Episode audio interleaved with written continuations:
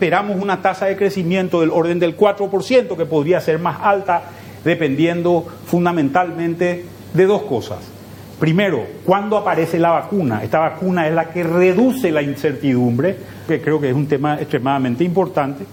Por otro lado, ¿qué va a pasar con la inflación? Una inflación que va a ir subiendo y se va a ir ajustando en la medida en que se vaya recuperando la economía. Esta vacuna juega un rol importante porque elimina la incertidumbre y va a hacer que la gente posiblemente vuelva a irse a cenar, vuelva a irse a un restaurante, vuelva a irse a comprar, a comprar eh, comida o lo que sea que, que haga con su dinero.